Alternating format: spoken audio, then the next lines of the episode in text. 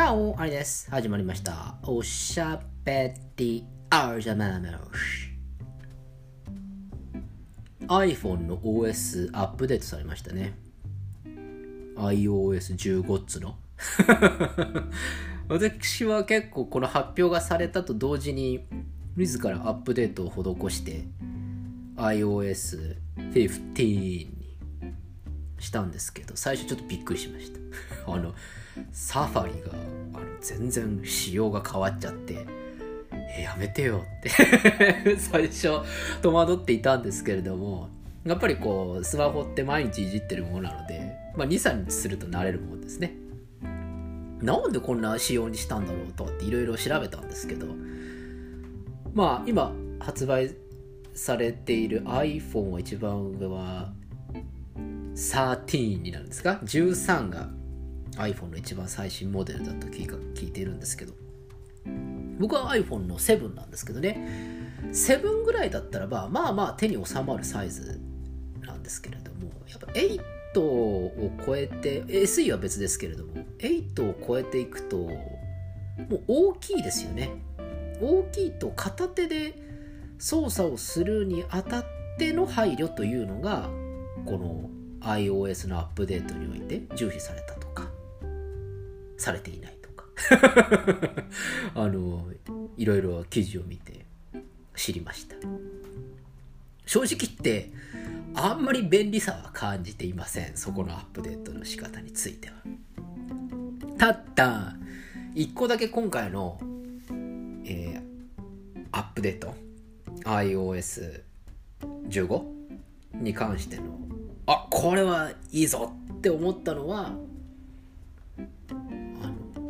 拡張機能というらしいですけどあのアドオンってやつですね。サファリに拡張機能が追加されましてあの広告ブロッカーっていういろいろなアプリがあるのを僕もこれで初めて知ったんですけど結構ネットニュースとか見てるとうざい広告出てくるじゃないですか。この広告邪魔だなとかなんかちょっとこうたまにこう人目をはばかるはばかられるようななんかこうちょっと艶っぽい広告とかたまに出てくるじゃないですか。やだなって思いながらあの思っていたんですけれども。アドブロックとその広告をブロックするアプリをえサファリに拡張することができるということでそのサファリの設定をちゃんとすればあのアプリを入れてですね拡張機能に入れればまあいわゆる広告が99%排除されるという記事を見まして私も早速アプリでアドブロッカーというのを入れてそれをサファリの拡張機能に設定したところ非常に快適なネットサーフィンになりました。今まで本当にどうでもいい広告とかもうこの広告があるがために無駄なワンクリックがあるんだよな。ワンタップもうワンタップ必要なんだよなっていうのが一切なくなりました。めっちゃ快適です。今までどれだけこのネットのニュースとかそれからネットで調べ物をしたりとかするときに広告が煩わしかったかということを感じ入りましたね。その点において今回の iPhone のアップデート iOS のアップデート素晴らしいと思いましたね、まあ、私がただ単に情弱なだけだだけだったのかもしれませんね。今までもいやそんなことできますよっていう風なツッコミがありそうなんですけれども私は今回を機に初めて知りましてそして無料のアドブロックをして普通にサファリめっちゃ快適です。ネットすっげえ快適です。そして心なしか広告をブロックするようになってからスマホの電バッテリーの持続時間もなんか長い感じがするんですよね。でネットの記事見てるとやっぱり広告で結構ローミングする時間があるからその分のバッテリーは取られちゃうでもアドブロックすると広告をローミングする時間がないからバッテリーの消費量も緩やかになっていくんだよっていう記事をちらっと見てあそうなんだと思ってさじゃあ本当もう何？ネットの広告いらなくない？って本当にもう100があって一理なしみたいなものだったんだなっていうふうに思うようになっています。多分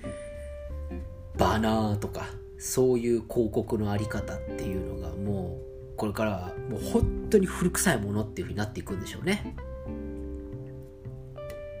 広告のあり方っていうのは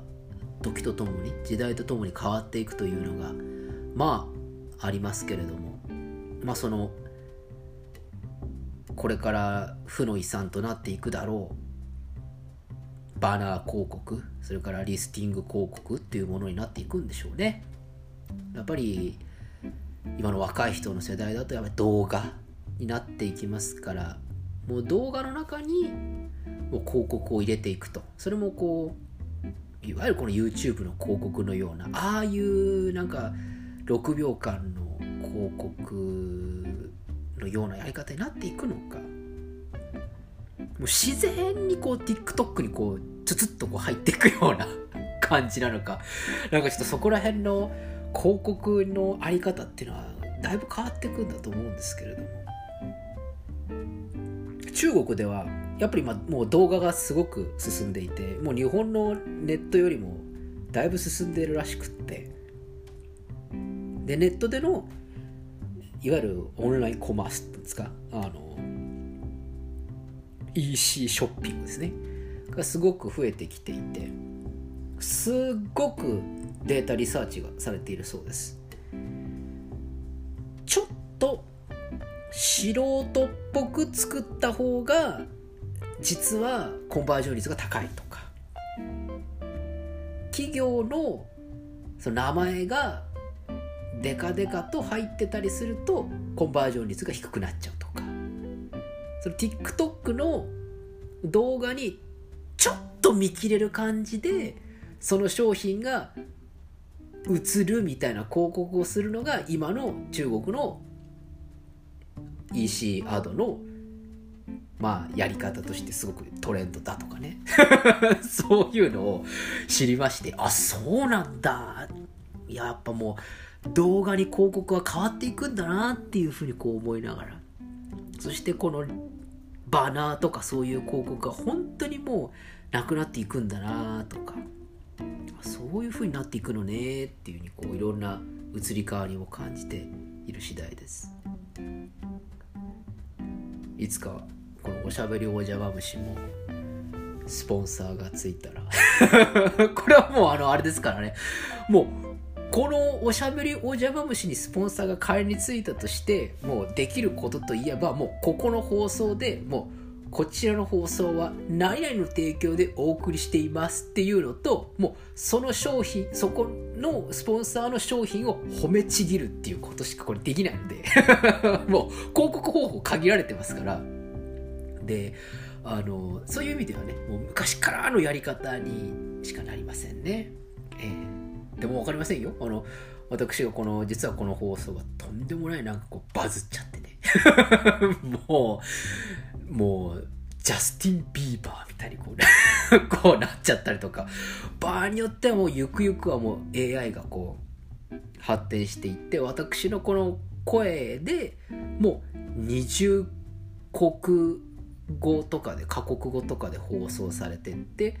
実はおしゃべりお邪魔虫まさかのインドネシアでめっちゃバズってるみたいになったらインドネシアの人口2億人がこうターゲットになりますからこれドカーンとこう。きますよ。このくだらない放送がインドネシア語でこう喋られていてもう2億人がすごい聞いていると。もう私はもういろんなスポンサーを抱えてね やっていくことになるんだろうなと思います。まあその時にはもう優先枠としてあのカルティさんそれから成城石井さんそしてネットフリックスさんこの3つはもう優先枠としてご用意させていただきますので あの興味があるあの企業の方はあのぜひですね1年間5万ドルからの契約で。あの考えてますんで、はい、そこら辺の値段の交渉も含めてあのツイッターの DM の方にいただければ幸いかなと思います。こんなくだらん喋りをしながらくだらん喋るだけでお金が稼げたらいいなーなんてたまに妄想している私でございます。まあまあ。そんな冗談はさておき本日もご清聴ありがとうございます。それではおやすみなさいか。おはようございます。また明日お会いしましょう。アディオス。